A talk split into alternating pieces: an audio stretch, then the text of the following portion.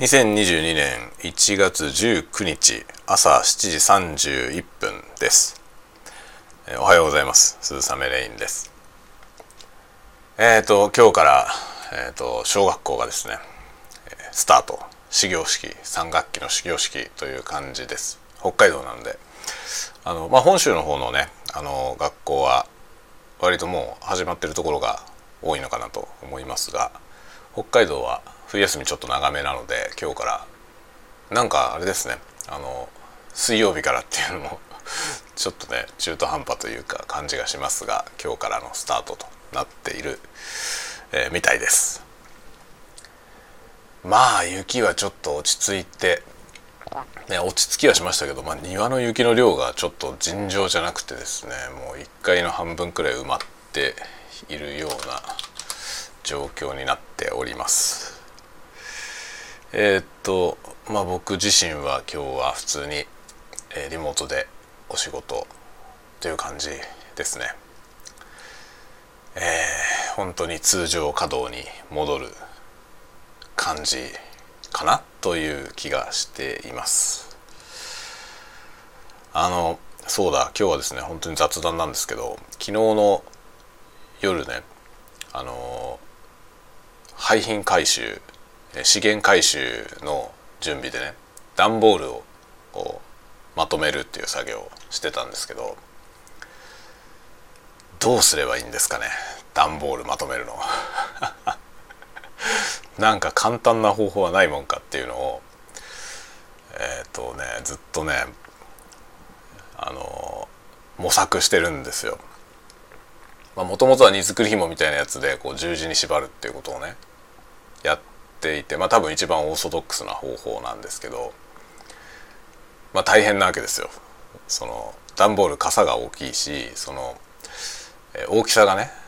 統一されてないのでまあ、ずれるわけですよね。なのでそれをそれを十字に縛るのはねすごいちょっと難しくてで結構力もいるしねこれをもっと簡単にする方法ないかっていうことをずっと考えてるんですけどでねちょっと試みであの段ボール用の梱包資材みたいなやつ買ってみたんですよね。あのなんだろう、えー、プラスチックみたいな樹脂でできたベルトみたいなやつを使ってこう縛るっていうね。ベルトと留め具みたいな感じのものをちょっと買ってみたんですよ。そしたらですねこのベルトみたいなやつがあの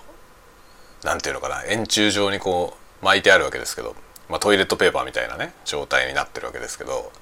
そのね巻き癖がつきすぎていてまあまあねくるくるになってるんですよ。ダメじゃんこれっていう状態で。使いにくいんですね非常に使いにくくてちょっと手離すとくるくるくるくるってなっちゃうんですよね。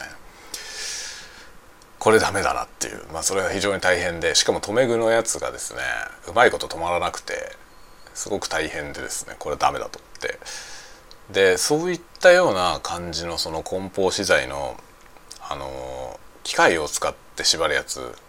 もあるんですよ。でそれのその大掛かりなやつはあのお店にあるようなやつですけどもうちょっとハンディタイプが一応売ってるんですけどそれは使い物になるのかなどうなのかなっていう感じで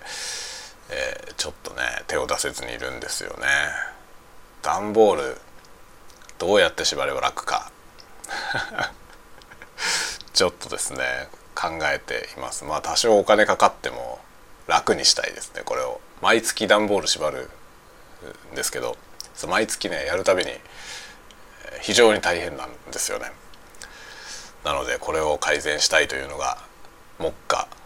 えー、考えていることであります。はいという感じで今日はまあどうでもいい話になりましたが はいまあ、